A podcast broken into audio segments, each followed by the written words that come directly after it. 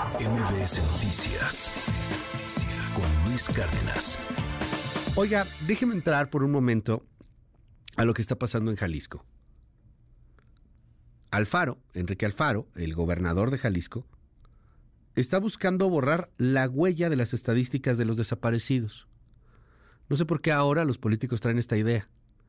Si desaparezco a los desaparecidos, pues bien fácil, ya no hay desaparecidos. Si los borro de las estadísticas, ya, ya no pasa nada. Y la gente que está llorando por su ser querido, que quién sabe dónde. ¿Está? ¿Qué onda con ellos? ¿Qué pasa? No, que se frieguen. ¿Neta? Sí, neta. Es una estrategia que viene además desde, desde el gobierno federal. ¿eh? Hacen, hacen lo mismo en el gobierno federal. Este es un especial de Elsa Marta Gutiérrez.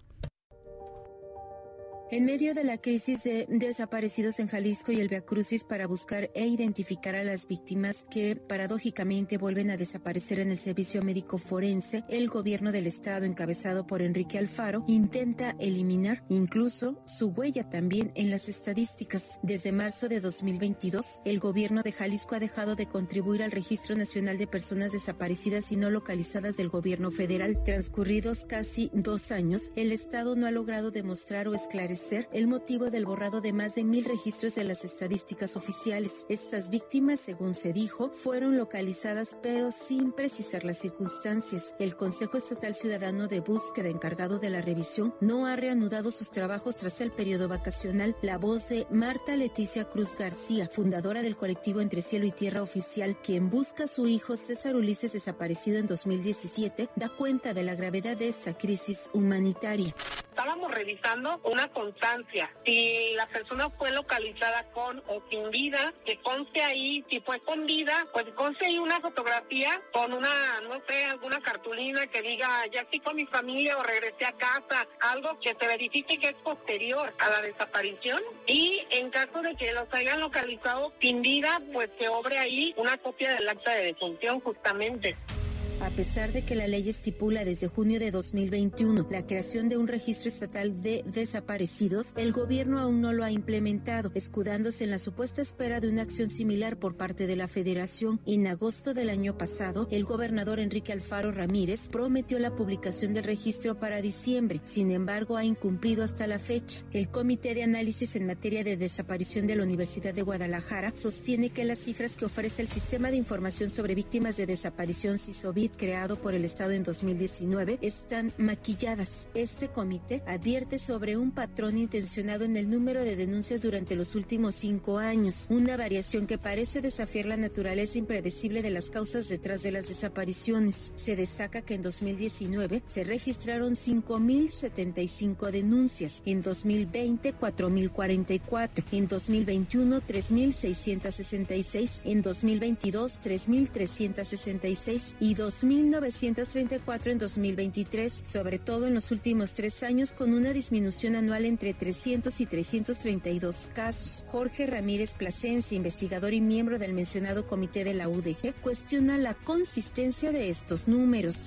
La suposición nuestra es que había un patrón intencionado. En nuestra estimación, las denuncias se han mantenido muy estables y casi iguales. En su cálculo no han venido decreciendo, pero en ambas situaciones en, la estabilidad y en el decrecimiento que ellos marcan como lo que está ocurriendo, nos parece como demasiado estable los números. No sé si sea el término correcto, pero las denuncias por un suceso como la desaparición de personas que tienen múltiples causas se comportan de manera mucho menos estable de lo que ellos están mostrando.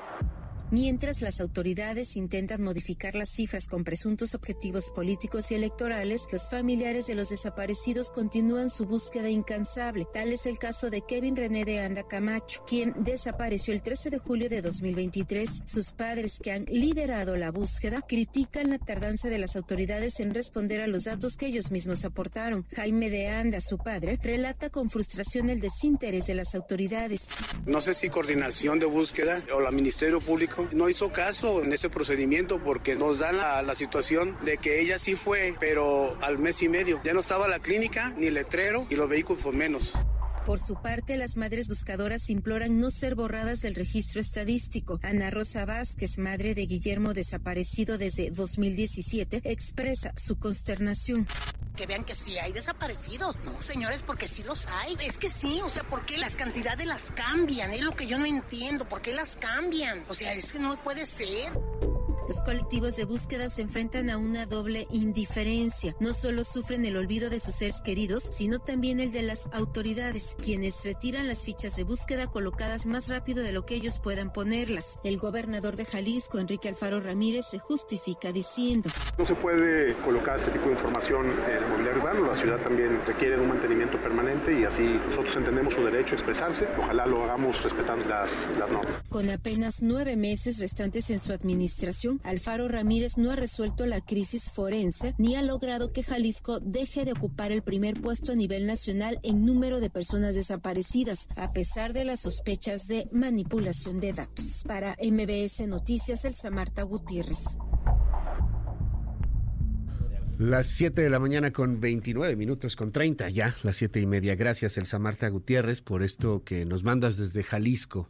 Ahí están las madres de los desaparecidos, ahí están los familiares, las víctimas, pidiendo, rogando que no desaparezcan a los desaparecidos. Ahí están las explicaciones técnicas de los expertos. Este juego, jugarreta de quinta, de patético, en donde los políticos quieren borrar las estadísticas, ¿no? Muy parecido cuando la pandemia. Ah, no hacemos pruebas, entonces no hay enfermos no registramos desaparecidos, ya no hay desaparecidos. Y luego van y presumen eso en sus informes de gobierno, sintiéndose poderosísimos, exitosos. Y luego se enojan cuando la gente no los quiere. Soberbios. La ubris hasta el cuello. MBS Noticias con Luis Cárdenas.